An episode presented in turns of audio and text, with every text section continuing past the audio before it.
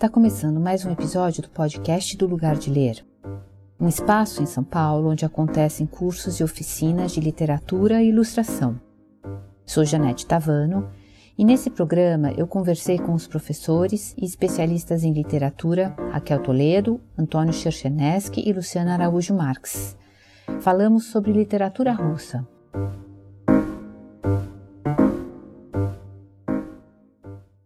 Lugar de Ler tinha acabado de abrir as portas quando Raquel Toledo nos procurou com várias sugestões de cursos sobre literatura russa. Isso foi em 2018 e a gente não tinha a menor ideia do sucesso que iam ser as aulas sobre Tolstói, Dostoiévski, Gogol e companhia. Hoje a Raquel já está no seu 18º curso com a gente e tem muito mais coisa vindo por aí. Nesse quarto programa do nosso podcast, ela vai conversar sobre os russos, com outros dois super leitores e pesquisadores de literatura, também professores do Lugar de Ler, o escritor Antônio Cherchenesky e a jornalista Luciana Araújo. Raquel, tudo bem? Oi, tudo bem, Janete, você? Nossa, você ficou falando desse, desses anos de Lugar de Ler, fiquei agora até emocionada. Esse... Mas é verdade, você foi, acho que a segunda ou terceira professora que bateu ali, a gente tinha acabado de abrir, e a gente falou, ah, literatura russa, que legal! e a coisa foi, foi, foi, e, é sempre um sucesso, os cursos sempre, muita gente, e é isso, eu acho que é, é o que a gente quer conversar aqui, porque por que, que a literatura russa faz todo esse sucesso hoje com a moçada, né? Porque são pessoas muito jovens que vêm para o curso, né? Sim, eu acho que o, o, lugar de ler, sempre quando eu falo sobre ele, né? Quando eu falei algumas vezes sobre ele com o Antônio, é, eu sempre fiz muito lobby também para o Antônio ir dar aula no, no, lugar de ler, assim, sempre foi algo que eu A gente agradece. É, maravilhoso. sempre foi algo que eu queria que acontecesse porque o lugar de ler para mim, para mim, Raquel, foi uma realização de um sonho. Eu nunca achei que eu pudesse ser professora de literatura russa se eu não passasse num concurso hiper concorrido, com zilhões de pessoas, é, com um látis muito mais longo do que o meu, concorrendo comigo. Então, eu me lembro assim do dia que eu mandei um e-mail para Dani, sua sócia, a gente se conhecia assim, nada. Ela tinha uma vez me contratado como revisora e nós éramos amigas de Facebook. E aí eu vi que ela abriu esse lugar. Eu já tinha dado uma vez um curso é, num outro lugar, mas que não tinha tido nenhum público. Acho que tinham quatro pessoas, três pessoas. Foi assim realmente é, muito pouco divulgado. Também é, era menos envolvida nas redes sociais na época.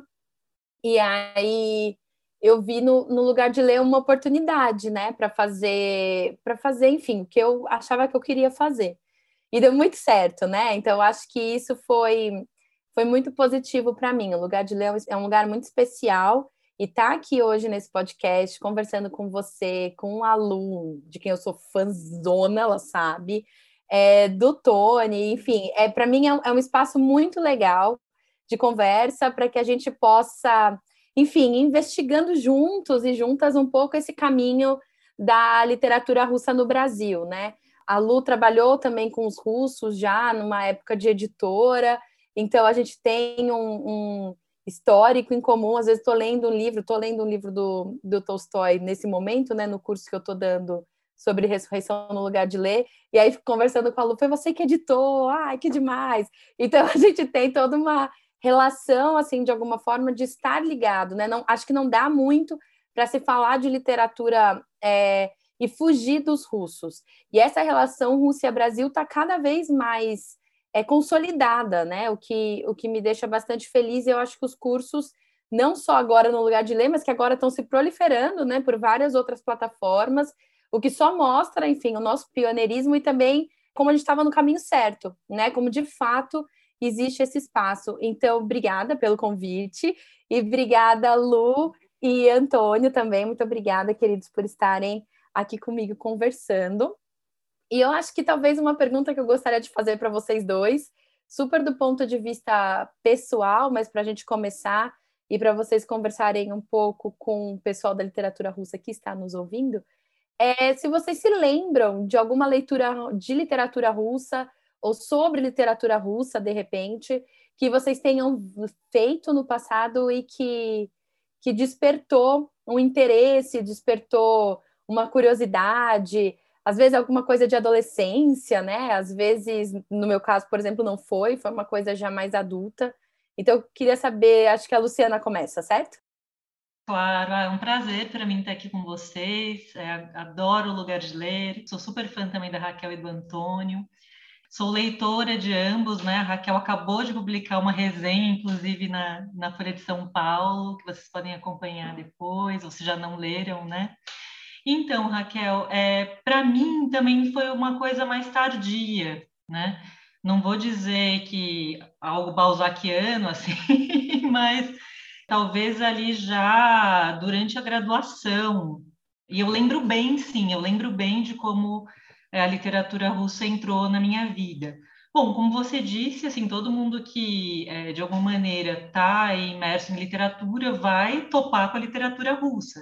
Mas outro dia eu estava pensando, né? Ah, mas por que, por exemplo, eu li primeiro grandes russos e não Thomas Mann? Porque a gente poderia também considerar que Thomas, estou falando aqui do, do, meu testemunho pessoal, né?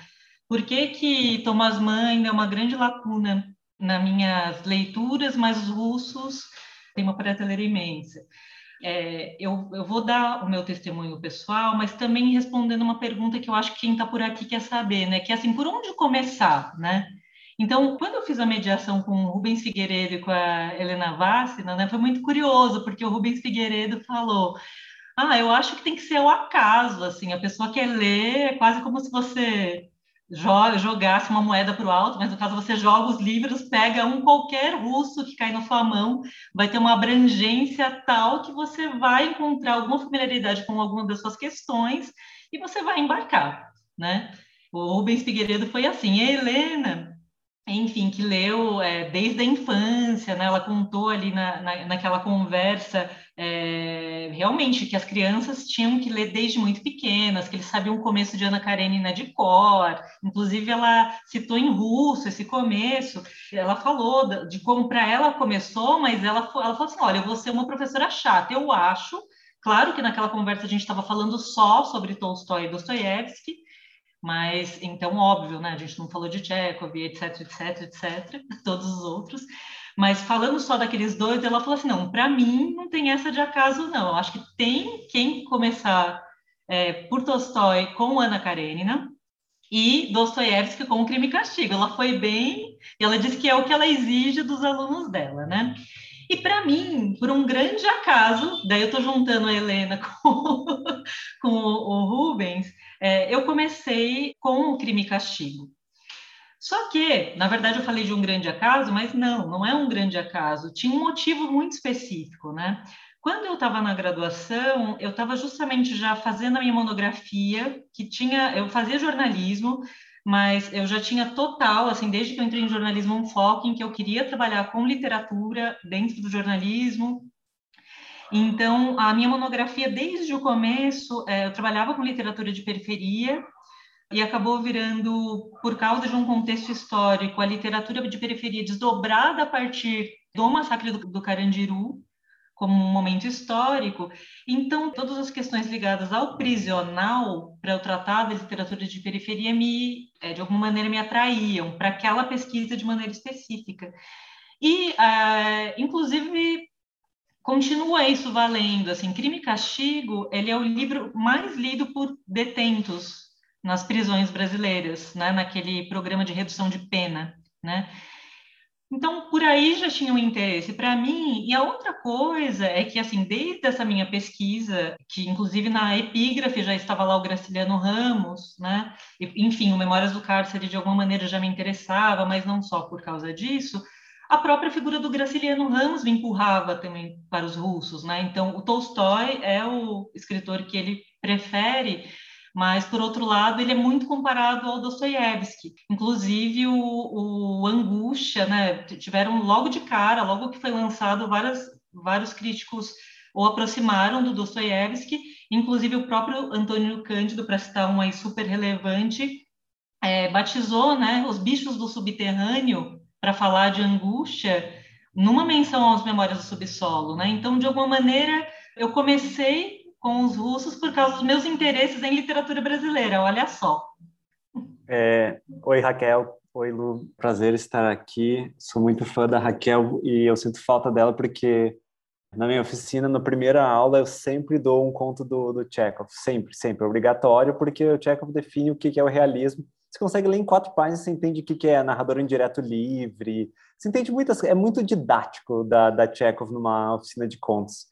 E quando a Raquel foi minha aluna na oficina, era bom, porque dela ela trazia informações que eu nunca imaginava é, acerca da, de todo o contexto é, sociocultural da Rússia e, e, então agora eu sinto falta dela, da vontade de contratar ela para uma aparição de 15 minutos para complementar as informações.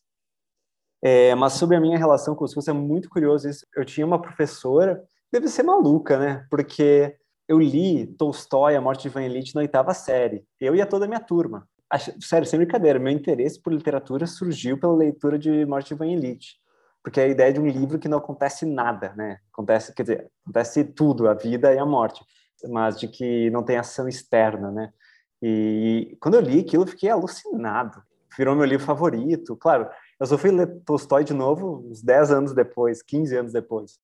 Mas quando eu li aquilo, nossa, eu entrei num todo um desespero existencial é, muito grande e não, foi, foi uma grande abertura. Mas que é, é, curioso, porque daí depois, por um bom tempo, eu não li os russos. Eu, enfim, logo depois também me apaixonei lá por escritores muito experimentais, pós-modernistas, especialmente Thomas Pynchon, foi minha grande paixão lá a partir dos 18 anos. É, e daí, para mim, os russos representavam um certo conservadorismo, é, a escrita oficial, o romance de costumes, o romanção. Enfim, claro, estou falando dos russos, estou falando dos russos do século XIX, que era o que, que eles chegavam no Brasil. Estou falando de, sei lá, de, do cara do Mestre Margarida, que me deu um branco agora. Ai, meu Deus. É o... Bulgakov. Bulgakov. Isso, obrigado. Então, enfim, claro, né? Isso aí não chegava até mim naquela época. Mas por um tempo eu descartei os russos. E só recentemente, assim, recentemente, falar, daqui a uns cinco anos para trás, que eu voltei a me interessar muito, é, especialmente por Tolstói, né? Tolstói me interessa especialmente a fase tardia, ultra religiosa dele. Mas a gente pode falar mais depois. Acho que acho que isso é, serve de introdução. Mas é, Raquel, eu posso começar te fazendo uma pergunta, assim, já porque uma, provocação. Porque eu lembro, assim, outras paixões literárias antigas minhas, eu fui ler aquele livro do Hemingway, é, Paris é uma Festa. Daí tem uma história do Hemingway conversando com Ezra Pound. Daí ele chega para o Ezra Pound e ele diz, meu amigo Ezra, eu estou aqui lendo os russos. Me diz uma coisa, como é que eles podem dizer coisas tão verdadeiras escrevendo tão mal? E a resposta do Ezra é, meu querido Hem, né, o Ezra chamava o Hemingway de Hem. Meu querido de Hem, para ser sincero, nunca li os russos. Então, mas é que eh, tinha uma história que Dostoiévski era bom traduzido do francês, porque na verdade Dostoiévski escrevia mal. Eu queria saber a sua opinião sobre isso. A minha opinião de pessoa que tentou muito ler o Irmãos Karamazov é que eu nunca consegui passar da, da página 200. Até porque começa a vir nota de rodapé sobre como é que funciona o sistema czarista e, e pelo amor de Deus. E eu queria muito ter lido Irmãos Karamazov, mas eu não consegui encarar essa montanha. É, tem, tem muita montanha e pouca magia. Então vai lá, Raquel. é, tá, tudo bem, eu entendo. É, eu adorei que você trouxe essa, essa ideia do Dostoiévski, a gente acaba, quando fala desses autores primeiros, né, da nosso contato com o russo, tanto você quanto a Luciana citaram mesmo o Tolstói e o Dostoiévski, cada um com um, né? Eu acho que isso é muito típico, eu tenho um caminho muito similar. Eu comecei com Crime e Castigo, quis morrer, e aí eu li os Irmãos Karamazov, e Irmãos Karamazov não, A Morte de Ivan e aí eu quis viver, e aí eu gostei da literatura russa, mas também foi um percurso, assim.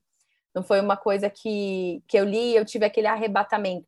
Porque é engraçado, nos cursos do Lugar de Ler, a gente conversa muito com muitas pessoas diferentes, agora no online ainda mais legal, porque é gente do Brasil todo, de fora do Brasil, às vezes. Quando eu dei o curso de Crime e Castigo, eu me lembro bem de não, eu lembro de ler aquilo e passar noites em claro e virando as páginas, eu não conseguia dormir. E eu lembro que eu li, eu tinha 18, 19 anos, tinha acabado de entrar na faculdade, acho que 19. E eu lembro que o Raskolnikov, né, que é o personagem principal, ele dormia e eu dormia. E ele passava quase todo o livro dormindo e eu dormindo também. Eu achava muito difícil. Depois que acontece o assassinato da velha lá, enfim, Eu não me conectei muito, não, com, com a história. É, depois, lendo recentemente, né, acho que foi ano passado que a gente fez o curso no lugar de ler, eu já tive uma visão muito mais interessante. Mas pego um gancho disso para falar sobre o que o Antônio perguntou, e essa opinião entre o Hemingway, essa conversa né, entre o Hemingway e o Ezra não é novidade assim no universo da literatura. O próprio Nabokov, que adorava espinafrar os contemporâneos, diz sempre que o Dostoiévski escreve mal. E a verdade é que o Dostoiévski não é que não, não vou dizer isso. Eu, tá, eu vou dizer, mas não é verdade. É, ele é uma invenção do Ocidente. Não é exatamente verdade, mas ele não é o consenso na Rússia que ele é para os lados de cá, assim. Por isso que eu acho até que a opinião do Nabucco foi tão tipo, oh meu Deus, porque ele ousou dizer uma coisa que as pessoas em geral evitavam, que era dizer, é, tem coisas boas, né, mas tem coisa que não dá. E eu peguei a análise dele do crime e castigo para mostrar para os alunos, né, do lugar de ler no finalzinho do curso, e todos concordam. De fato, tem cenas péssimas no crime e castigo, assim, cenas ridículas. É, tem uma cena do Raskolnikov com a Sônia, se eu não me engano, que é o nome da personagem que é a prostituta, que tem sempre essa personagem, né? Enfim, Dostoiévski com, com esse seu olhar sobre o papel das mulheres também, que é algo que a gente pode conversar sobre. Mas aí estão os dois assim lendo a Bíblia debaixo de uma luz, é quase um quadro, uma e, e, é brega, não combina, não tem nada a ver com nenhum dos dois, né? Tipo, ela parece uma santa, ele parece um padre, ele é um assassino, ela é uma prostituta, enfim ele não consegue trazer muita realidade para aquela cena. E eu lembro que quando eu li, me incomodou, e quando eu fui ver que tinha incomodado Nabucco, eu achei ainda mais, mais interessante. Então, de fato, existe um, um olhar para o Ocidente que é diferente do olhar dos próprios russos para o Dostoiévski. Mas eu não acho mais que a gente consegue fechar é, nessa ideia de que ele era melhor quando traduzido do francês, porque enfim, né? A gente já tem traduções é, clássicas, né? Feitas em português aqui no Brasil.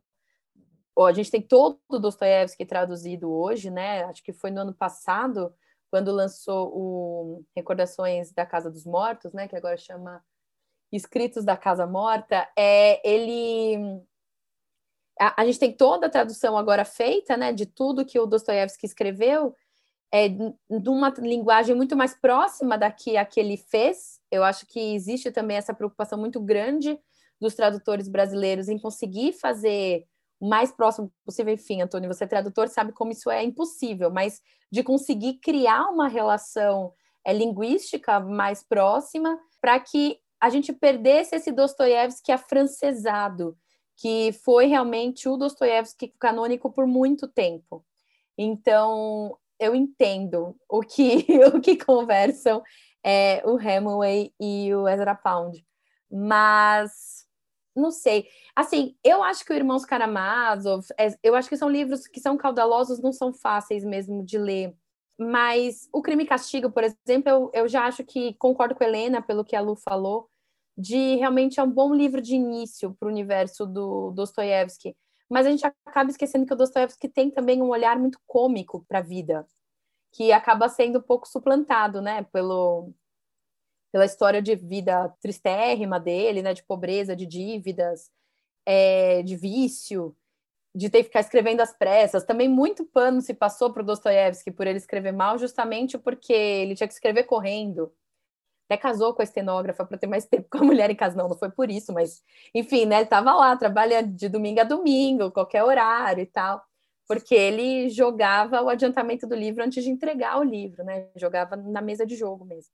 Então, existia uma dificuldade que o Tolstói, por exemplo, não tem. E aí o Tolstói é justamente esse cara do romance elegante, do romance bem elaborado, né? Do escritor menos convencional, quer dizer, convencional muito mais convencional que o Dostoiévski, por isso na Rússia ele também é o escritor, aí sim, o grande escritor russo, né? Acho que tirando Pushkin, que é um poeta do início do 19, que a gente acaba por conhecer menos aqui no Brasil é, por questões tradutórias, o Tolstói talvez seja esse grande escritor russo, que é o do romance clássico propriamente dito.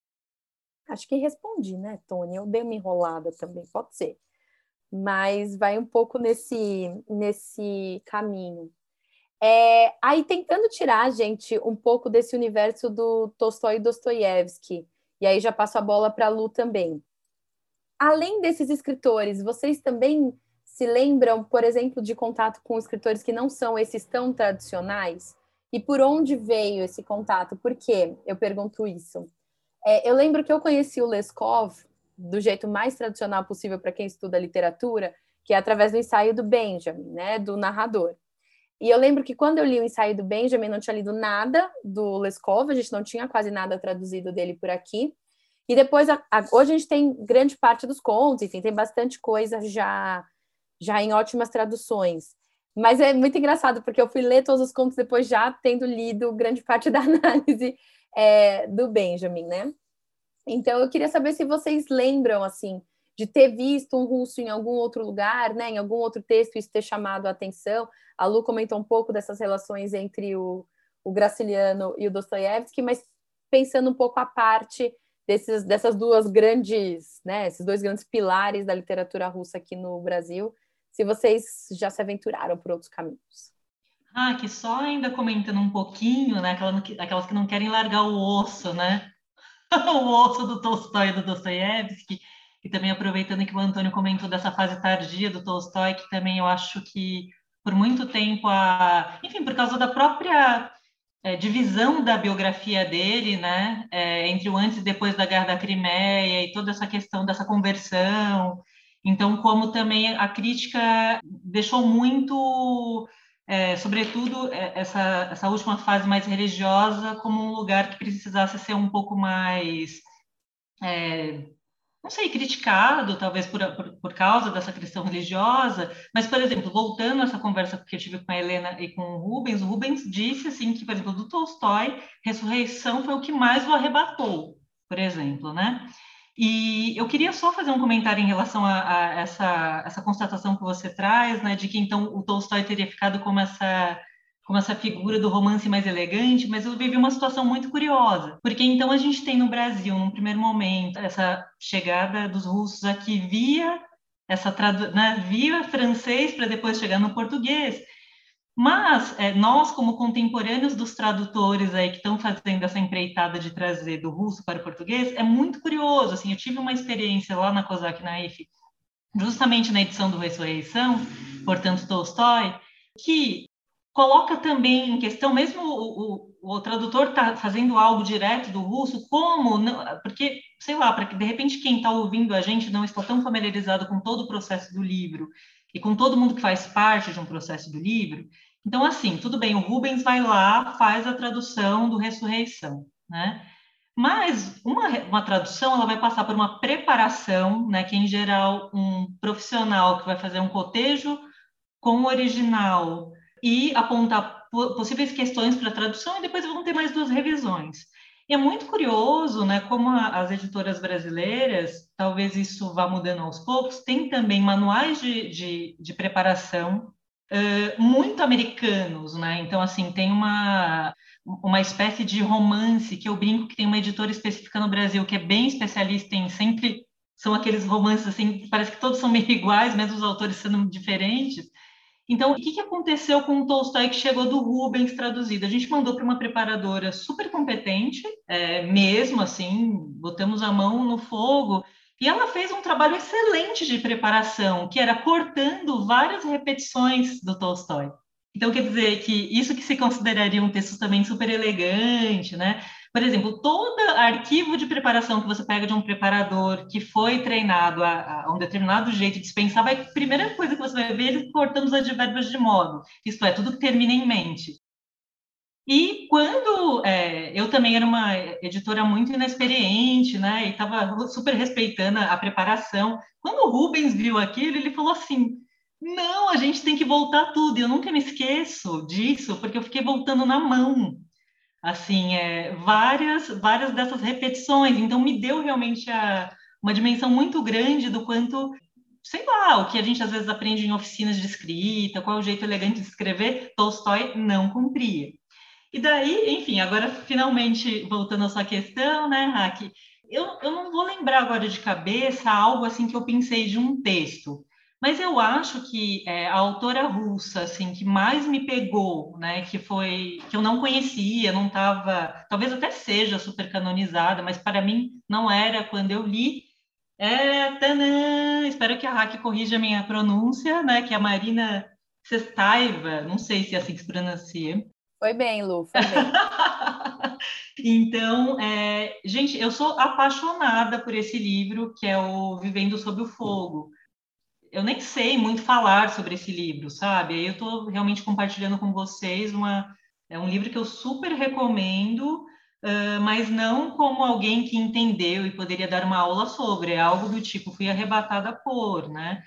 E é uma vida muito atravessada, assim, por todas as questões russas, até culminar com a própria morte dela, né? Que está totalmente ligada a, a, toda a história. E como é, esse livro traz essa dimensão. Então, aproveitando aí que eu falei da Marina e estou voltando a bola para Raquel, eu queria saber dela, porque daí é o meu desconhecimento, que outras né, grandes é, escritoras russas estão por aí para a gente descobrir, Raque. Lu, é muito legal que você trouxe o nome da Tsvetaeva. Você sabe da minha relação e do meu amor. Eu adorei que você disse que assim, que você indicava como alguém é, que tinha sido arrebatada, porque não tem verbo mais Tsvetaiva do que esse, né? Ela mesma costumava dizer que escrevia como que possessa.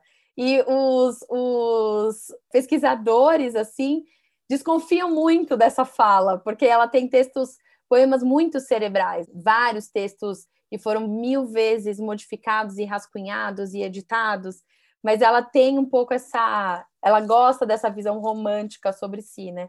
De alguém que escrevia num estado de graça, ou de desgraça às vezes.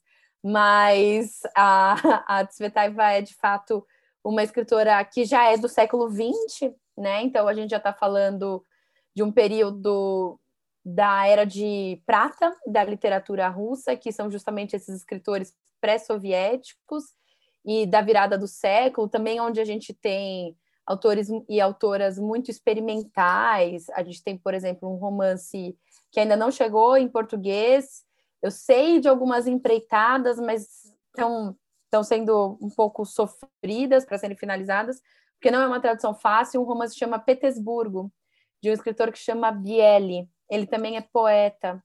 É, se faz muitos paralelos com esse texto em relação aos grandes romances é, do século XX, esses romances de virada, talvez um Ulisses, talvez um Miss Dalloway, ou até um Grande Sertão Veredas, enfim, estão pegando os gêneros, é, estilos muito diferentes, para a gente entender em diferentes culturas como esse grande romance do século XX chega, com experimentações, né? Um romance não tradicional, que não dialoga diretamente com a tradição é, realista.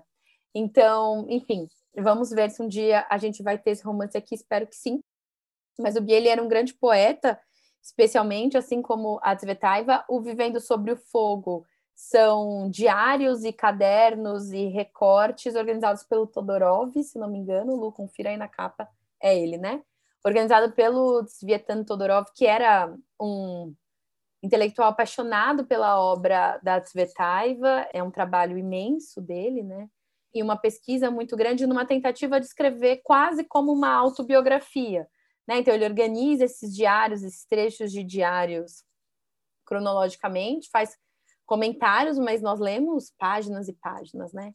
E foi traduzido diretamente do russo pela professora Aurora Bernardini, então é um, um trabalho maravilhoso esse. E eu gosto muito de falar da Tsvetaeva, porque junto com a Ana Armatova, são normalmente os primeiros nomes de mulher que a gente escuta quando vai falar de literatura russa. Até com base nisso, uma vez eu criei um curso que, que rolou no lugar de ler, né?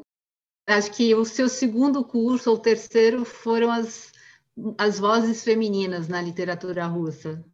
essa sempre isso, essa sempre foi, sempre foi um tema muito caro para mim, porque eu me lembro de estar na graduação e ficar pensando, tá, mas até quando as mulheres são analfabetas na Rússia, né? Quando é que começaram a estudar? Porque não é possível que eu já estou aqui lendo o Mestre Margarida aí, né, nos anos 30, nos anos 40, e não tem, e não tem escritor. Mas, na verdade, é, a, a Tsvetaeva e a Armatova, a gente chega a conhecer, elas são escritoras ali da virada do século.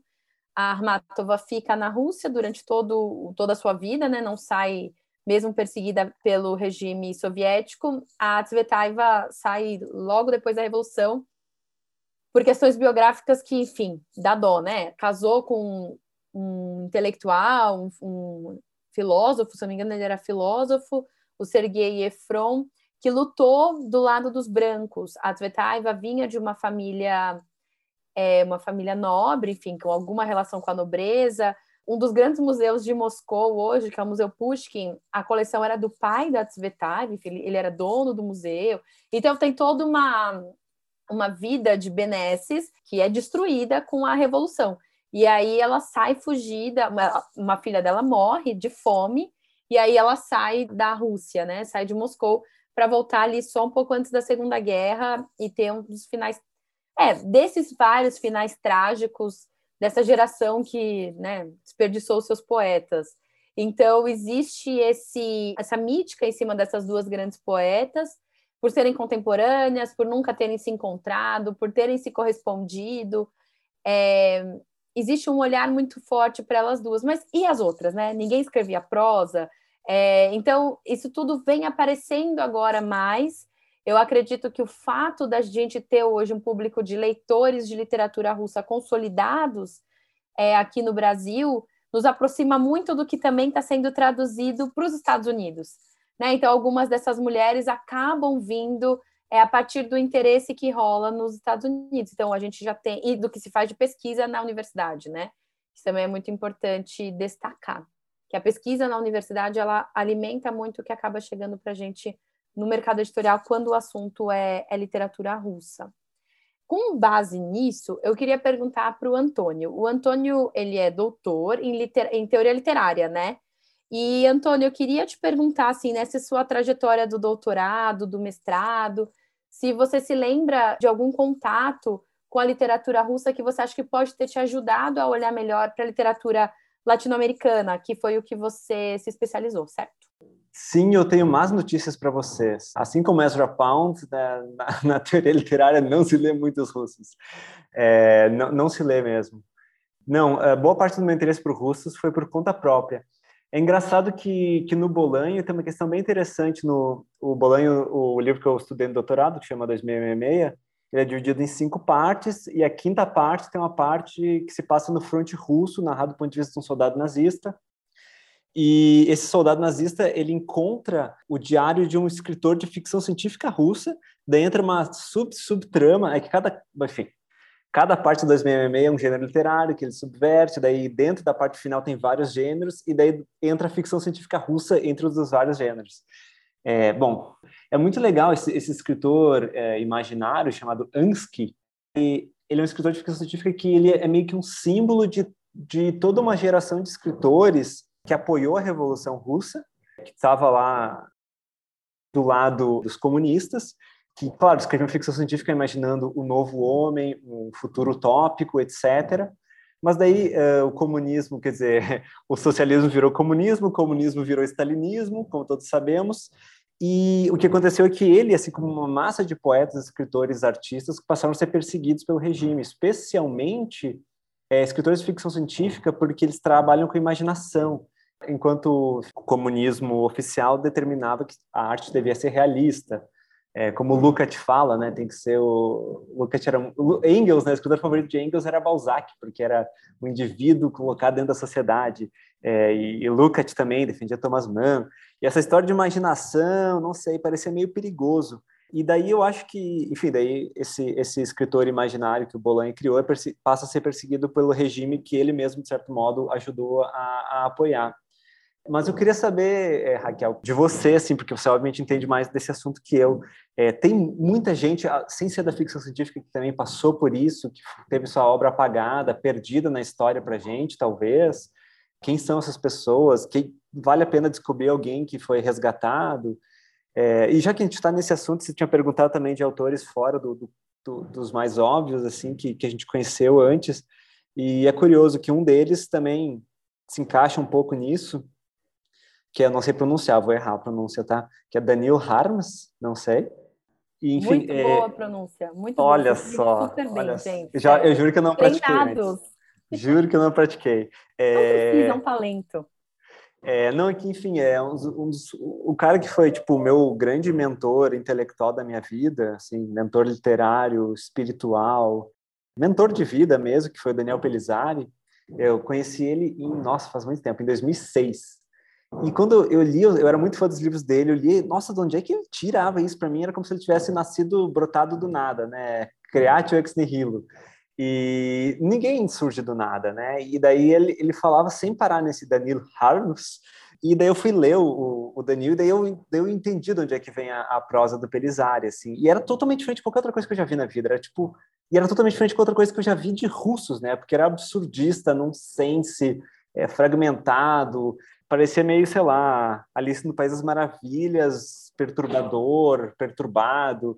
E eu fiquei, nossa, existe mais gente tipo assim? E ele é de uma época pouco antes da estalinização, né? Então eu queria saber dessa fase aí, se quiser falar um pouquinho disso. Sim, com certeza. É, acho que você fez algumas colocações super interessantes para a gente comentar. É, acho que essa questão da arte, o espaço da arte imaginativa na União Soviética ficou muito ficou reduzido a nada, né? E é muito interessante porque um pouco antes do Stalin assumir o poder, que foi logo no início, né? Foi muito pouco tempo depois da revolução. Se teve um dos períodos, talvez um dos únicos períodos da história da Rússia em que houve liberdade de produção, né? Liberdade artística. Não foi um período longo, mas foi um período muito frutífero. E até mesmo os os artistas que, e você foi falando do Ans, que isso me veio na cabeça, os artistas que foram produzindo em apoio e até em propaganda a esse novo governo e esse novo regime foram é, brutalmente perseguidos, silenciados. Nem todos foram exilados, por exemplo, ou até mesmo mortos, mas alguns foram completamente silenciados. Um caso famoso é o Mayakovsky né? O suicídio do Mayakovsky se relaciona diretamente com essa desilusão com os caminhos desse novo regime. E também o seu não espaço, ele já não tinha um lugar dentro daquela nova organização. Então, essa ideia desses artistas que ajudaram a construir o imaginário e uma arte que é muito viva, eu acho que quando se fala de, de literatura russa, talvez a primeira ideia que a gente tenha sejam de fato o Tolstói e o Dostoiévski, sobre os quais a gente falou, mas quando a gente fala, por exemplo, de arte russa, o que vem na cabeça é justamente a vanguarda, né? É aquilo que guia o nosso imaginário a respeito da arte russa, e foram esses os artistas perseguidos, enfim, esses os artistas, alguns presos, outros enviados para fora do país, e outros, como Mayakovsky, silenciados, dispensados da vida pública. Então, essa perseguição é bastante comum. Também me lembra muito a questão do Zamiatin, que quando escreveu o Nós, já previa o final, o que ia ser a stalinização, o que ia ser o fim daquele sonho da, do comunismo, né, do comunismo russo. O Zamiatin é um escritor de ficção científica que justamente se aproveitou dessa abertura para pensar nessa construção artística fora do real.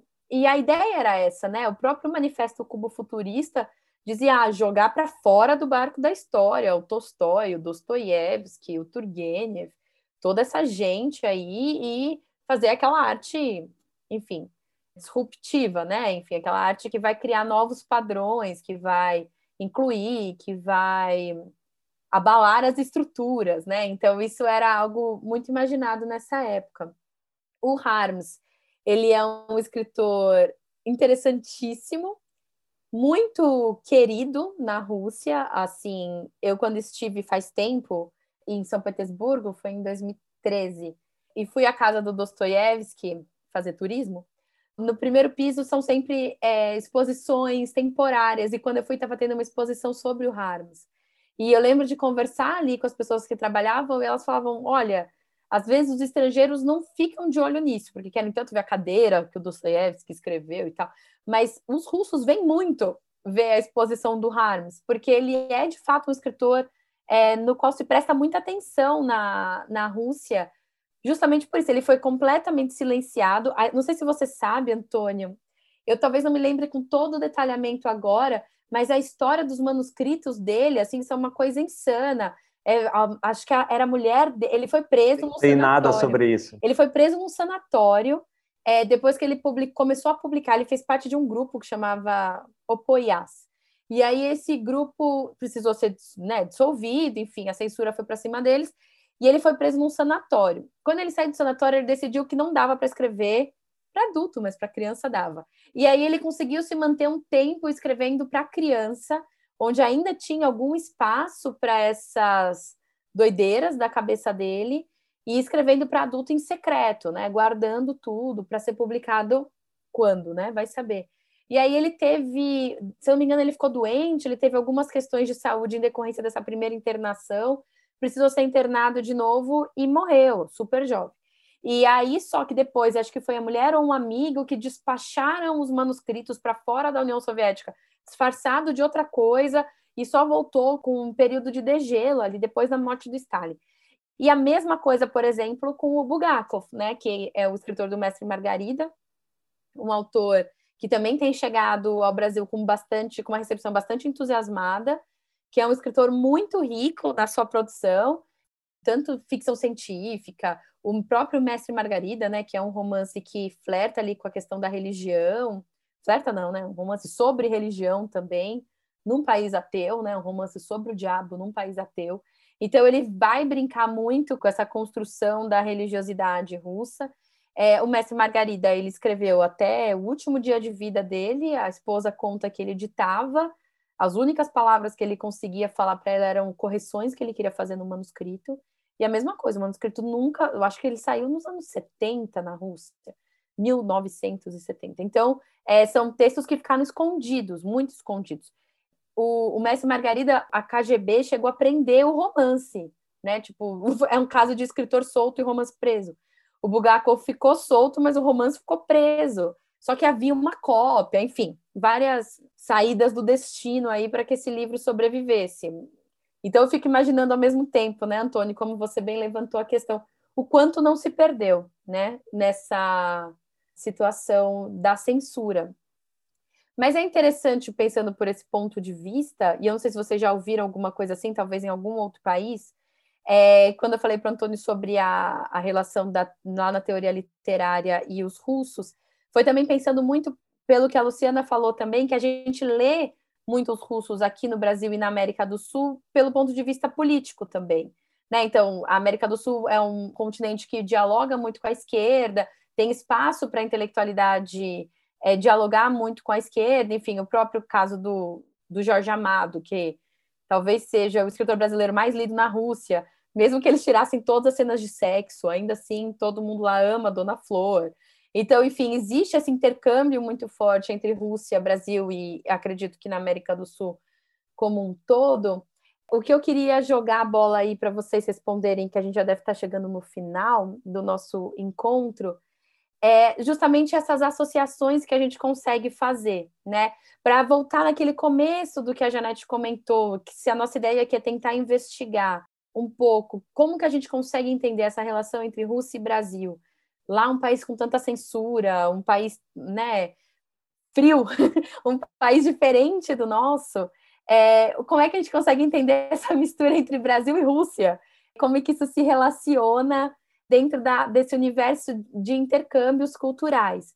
A Lu comentou um pouco sobre a questão do Graciliano Ramos, não sei, Tony, se você consegue falar um pouco sobre a questão da América Latina, ou então pelo menos contar para a gente um pouco o seu interesse pelo Tolstói, é, desse final de vida do Tolstói, que não é a época do Guerra e Paz, né?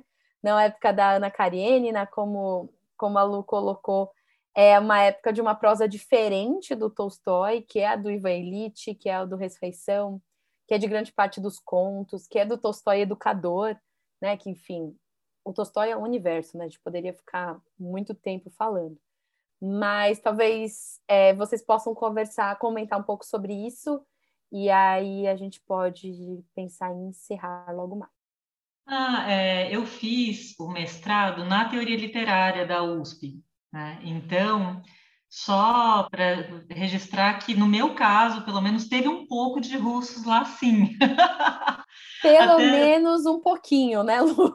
Mas assim, foi como que foi? Até por que, que eu fui lembrar disso, né? Porque justamente eu estava com o livro da Marina aqui do meu lado, que foi traduzido pela Aurora Bernardini, e eu lembro que a primeira disciplina que eu tive, assim, no primeiro semestre, entrando no mestrado, era uma disciplina meio geral de teoria literária, onde a gente teve, sei lá, uns cinco professores diferentes.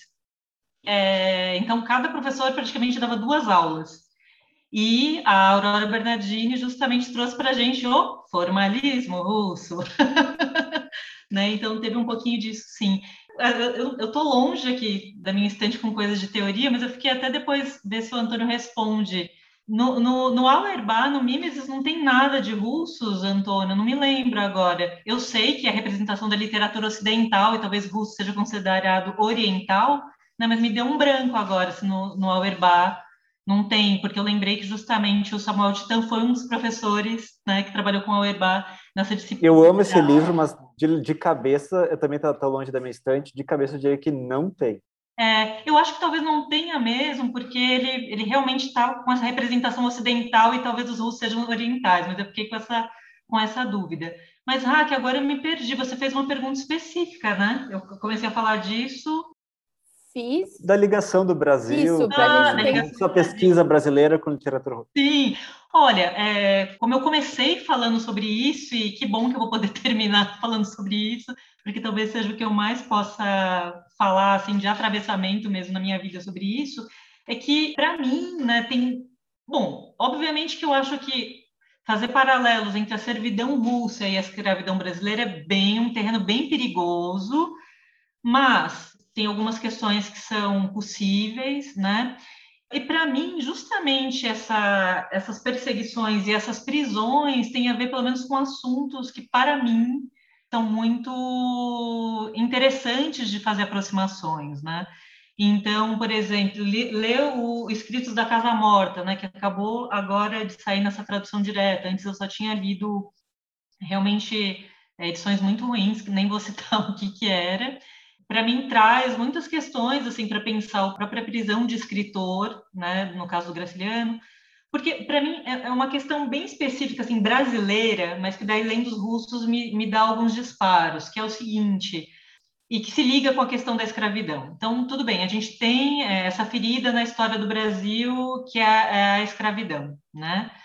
Então, enfim, são seres humanos que são tratados, é, como a gente sabe, né, historicamente, é, inclusive, quando a gente tem a abolição, toda a legislação vai fazer de tudo para continuar prendendo esses corpos, entre aspas, livres, né? E eu estou chamando de corpos livres porque é como eles tratam, né? Porque também tem um perigo de revolução muito grande desse grande contingente de, de seres humanos que de uma hora para outra, enfim, estão entre aspas livres, né?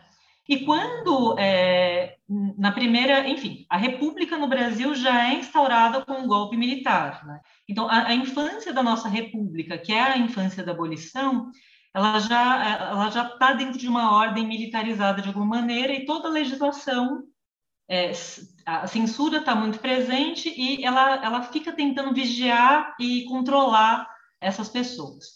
O que, que isso tem a ver com escritores, né?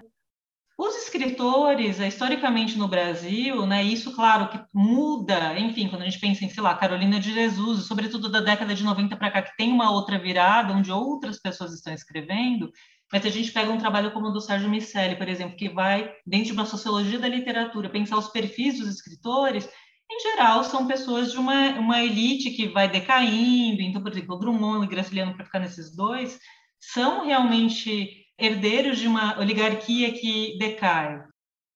Quando Graciliano, então, escreve os primeiros livros deles, e está aí o Angústia, que foi comparado a Dostoiévski, e sim, ele tem um olhar social e também psicológico, né? Então, ah, inclusive o Graciliano falava, caramba, quando vamos fazer leituras menos sociológicas de São Bernardo e menos psicológicas de Angústia, porque justamente ele está fazendo essas duas coisas que eu acho que é muito literatura russa também, Claro, ele tem desde o princípio, desde quando ele está estudando, é, desenvolvendo o projeto literário dele o interesse por esses bichos subterrâneos, né? Por essa galeria de criminosos.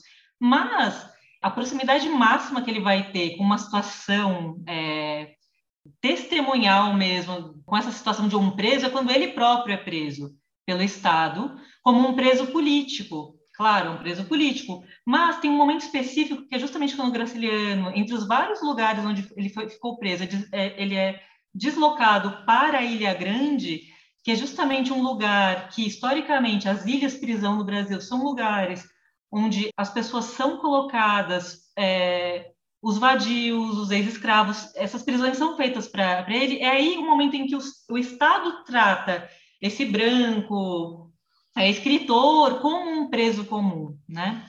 Então, eu acho que tem um paralelo aí que me interessa muito, né? E aí, claro, desculpem aí, eu puxei a sardinha para minha pesquisa de modo específico.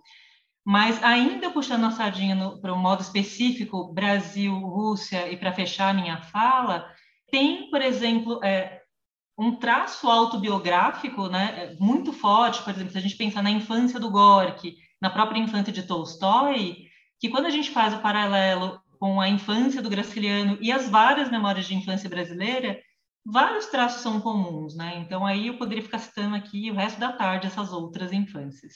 Achei muito legal, é, Lu, que você comentou um pouco sobre a literatura de cárcere, que é de fato, sempre é, né?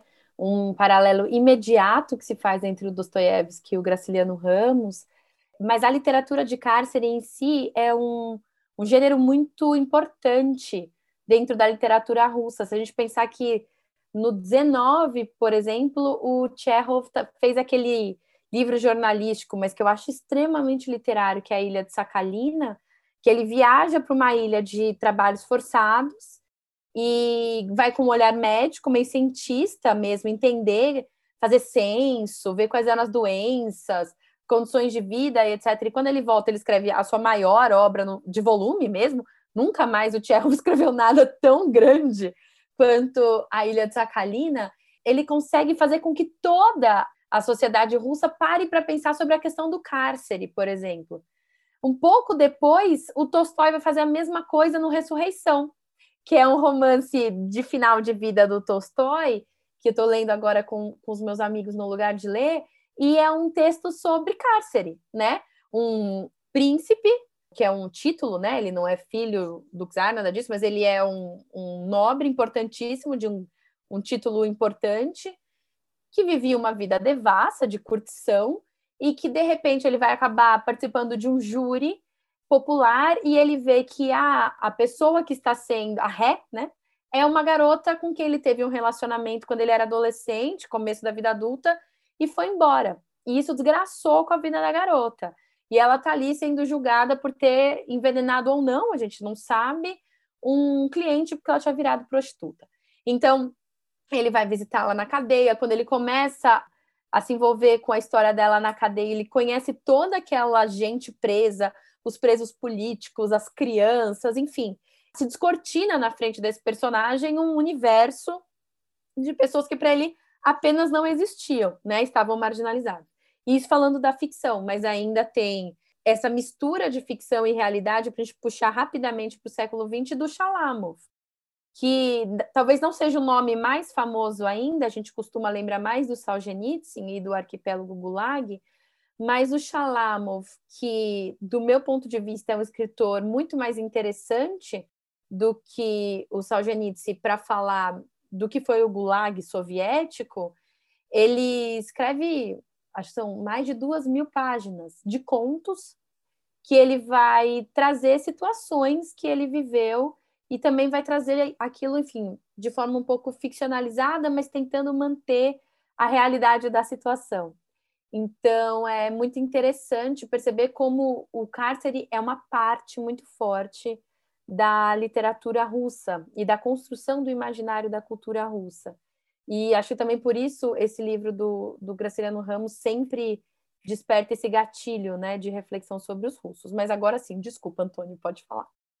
Sem pressa nenhuma, estava adorando ouvir essa conversa, até porque eu não entendo nada desse assunto de nem de cárcere, nem literatura brasileira, eu sou muito ignorante de literatura brasileira, é o meu maior ponto fraco no mundo. Então é uma alegria aprender com vocês. Mas, Raquel, você tinha me perguntado. Eu não sei fazer muitas comparações boas entre Brasil e Rússia, até porque a Lu matou a pau. Eu então vou falar de coisas universalizantes, na verdade. Logo eu que vou falar que não existe universal. Você me perguntou justamente da, minha, da minha predileção pela fase tardia do Tolstói. Eu adoro aquele livro que saiu, que é uma compilação da Penguin, eu acho que é Últimos Dias, né? Mas eu adoro especialmente, se eu for dizer, ah, qual é o seu livro russo favorito de todos os tempos, eu vou dizer, é, é Uma Confissão, do Tolstói. Tem 90 páginas. Eu tentei convencer meu amigo, meu melhor amigo Bruno a ler, ele estava quase comprando, ele viu que a, que a editora chamava Mundo Cristão, e ele ficou meio desconfiado, e daí eu, eu preciso voltar a convencer ele a, a, ler o livro. Antônio, diga Mas... para ele que quem preparou essa tradução fui eu, tá? E a tradução Olha é do só. Rubens, então fala para ele ficar A tradução do Rubens, dó, eu falei... Comprar tranquilo, que é ótimo esse texto. Ótima, ótima. É, então o preconceito dele falou mais alto.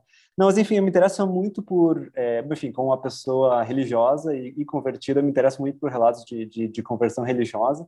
E esse do Tolstói, sério, é uma obra-prima. É, eu acho incrível, tem uma metáfora, vou puxar aqui, sei que a gente está no, no, limite do tempo, só para encerrar. Tolstói já era o maior escritor da Rússia quando escreveu esse livro. Ele tinha dinheiro, fama, ele era considerado um gênio por todos os seus pares, ele tinha uma família feliz, uma esposa linda, filhos queridos, é, dinheiro na conta, enfim, tudo que, um, que uma pessoa pode almejar numa sociedade, vamos lá, burguesa, ele, ele tinha. E daí ele coloca uma metáfora de uma pessoa que está correndo do, de uma fera e se joga num poço, daí ele se agarra num galho, assim, ele vai cair, se agarra num galho e lá embaixo ele vê que tem um dragão querendo comer ele. O dragão é a morte, né? Ele tem ele da morte, ele está se agarrando nesse galho e tem ratinhos comendo galho, ou seja, a vida é super curta, logo ele vai ser engolido pelo dragão e daí ele nota que ali tem, na ponta do galho tem duas, duas gotinhas de, de mel. E dele essas gotinhas de mel era o que eu achava que me dava prazer na vida, tipo a família e a arte. E na verdade é só são gotinhas de mel que a gente lambe para disfarçar o fato de que a gente vai ser engolido pelo dragão. É, e ele dizia, ah, a vida tem que ser algo mais do que isso, né? Daí, é claro, daí, daí o Tolstói vira, um, vira um, um, religioso fanático ortodoxo que decide ver com mendigos, enfim. É, a, o resto da história a gente conhece. Mas, eu, sério, esse, esse, livro, Uma Confissão, eu acho sensacional, assim, eu acho sem igual a honestidade, a sinceridade, a maneira direta como ele aborda esse assunto, a maneira pessoal, íntima. É, tipo, essa, tem essa metáfora central, mas é, é um livro muito, muito muito direto, assim, de uma maneira que quase ninguém consegue ser direto. Acho que abriu um espaço de ensaio pessoal muito interessante. E, enfim, é, é, meu favorito. Não sei se você, Raquel, gosta do, do Tolstói religioso. É, essa é a minha última provocação para você e até mais. Particularmente amo. Para mim, Tolstói é um dos grandes intérpretes da Bíblia, assim, de verdade, acho mesmo acho que a gente tem visões muito similares do cristianismo em alguns pontos, né? Em outros, o Tolstói me deixa decepcionada. Mas é, esse texto, uma confissão, causa um tumulto na vida do Tolstói, porque ele é excomungado da igreja, da igreja ortodoxa russa, né? E eu estava lendo uma notícia não tem muito tempo de que foi recém-revogada a possibilidade de alguém da família Tolstói poder frequentar um culto ortodoxo. Então, assim, era uma família banida da religião, porque essa, esse texto causa de fato um impacto muito grande. E Antônio, não sei se você leu uma, a, o Ressurreição, esse, esse texto que ficou rondando. Esse... Não li ainda. Eu, eu, eu tenho o livro Amigo, na minha cabeceira, mas, assim, eu vou assim, ler um dia. É hoje, porque ele vai pegar uma confissão e ele vai colocar na ficção. Ele vai aplicar isso. É a conversão desse personagem, né? Do personagem central. E, e ele vai dando matéria para isso ali dentro da sociedade. Então, o, o religioso corrupto, é, a injustiça, né? Ele vai julgar, ele vai criticar muito o sistema judiciário russo e é de um ponto de vista um pouco religioso, pensando que, quem são vocês para decidir quem merece e quem não merece perdão.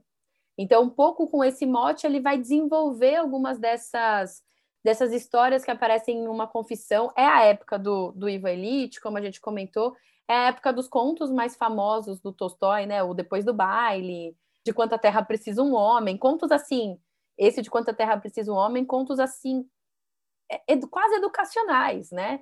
Claramente a favor de, de não acumular riquezas, mesmo ele sendo um conde. E ele teve todo esse problema de fim da vida, né? De querer se desfazer dos seus bens e a mulher dele ficar completamente pistola, porque ela vai viver do quê, né?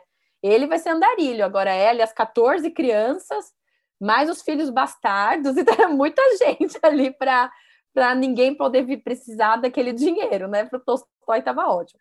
Então, enfim, ele tem algumas questões. Eu costumo brincar com, com o pessoal que faz os cursos de Tolstói comigo, que o Tolstói ele era maravilhoso na teoria, mas muito problemático na prática. Porque a própria prática dele, o, o sarrafo moral que ele levanta, nem ele alcança, ninguém alcança, né? Então, é, mas é uma figura muito interessante, assim, e completamente amado. Eu não lembro agora, Antônio, você me passou um texto por e-mail que eu queria que você desse a referência para o pessoal que está ouvindo a gente, que é alguém comentando de uma viagem que fez ao Museu do Tolstói. E eu gosto muito desse. É o, é o Donald Barthelme, é, então, é um escritor ultra pós-modernista. Esse livro, eu recomendo muito esse livro, chama Grandes Dias, eu acho que é no Brasil, tem 40 contos. É tipo um dicionário do pós-modernismo, porque cada conto é um, é um experimento diferente. E daí um deles é esse no Museu Tolstói, que é basicamente como a geração dele, de escritores, né, dos anos 60 e 70, lidam com esse sarrafo moral. Exatamente, lidam com, esse, com essa com esse monumento Tolstói, com esse monumento literatura russa. É um museu que ele visita e tudo é meio, tipo, tem um busto, tem tipo 8 mil fotos de Tolstói, tem um busto gigantesco de Tolstói.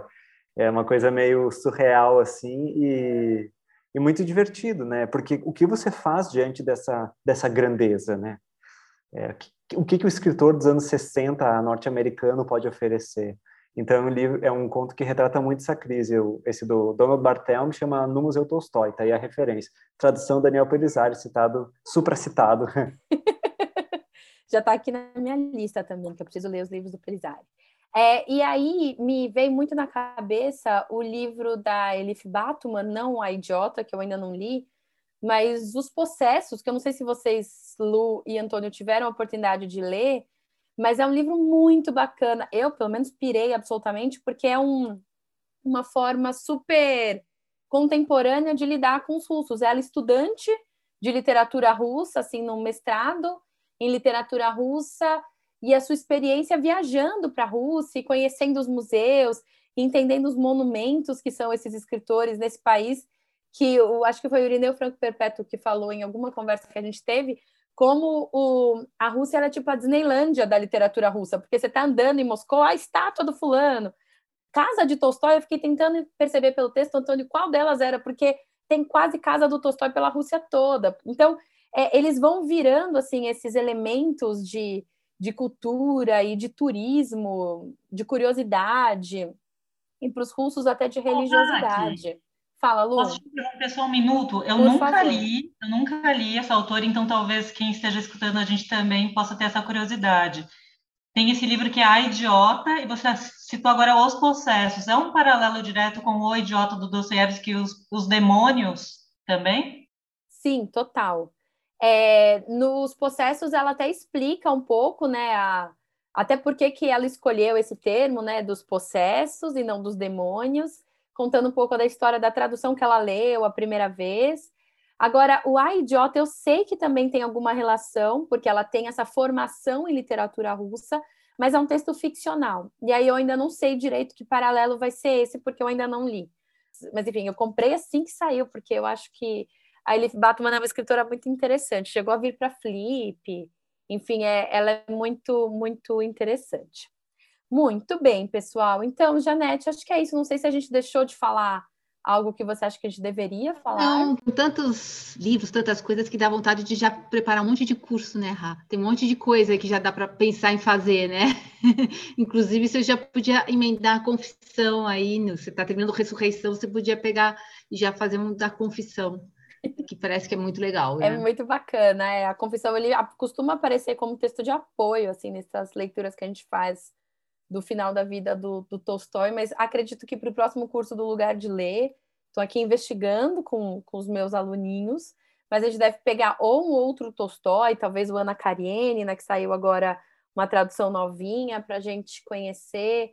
Também tenho vontade de pegar o Oblomov, do Goncharov, que é um texto que acabou passando um pouco a, assim discreta essa sua reedição né, pela Companhia das Letras, e que eu acho que é um texto importante, que vale bastante a pena.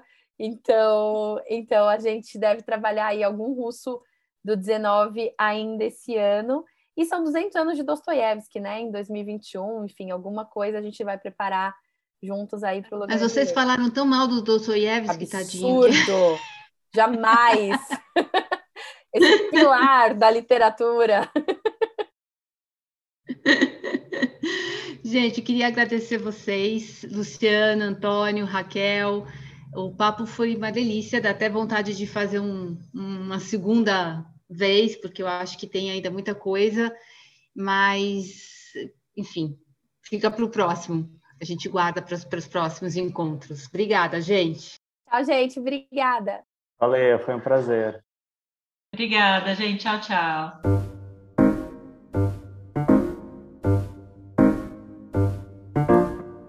Ficou com vontade de ler um russo? Então se prepare. A Raquel já escolheu o livro que vai ser tema do próximo curso dela no lugar de ler. Começa em agosto e vai ser O Idiota de Dostoiévski. Para saber mais informações, acesse o nosso site www.lugardeler.com. Acompanhe também as nossas redes sociais no Instagram e Facebook e assine a nossa newsletter, que sempre traz as novidades da programação. Obrigada a todos os ouvintes e até o próximo programa.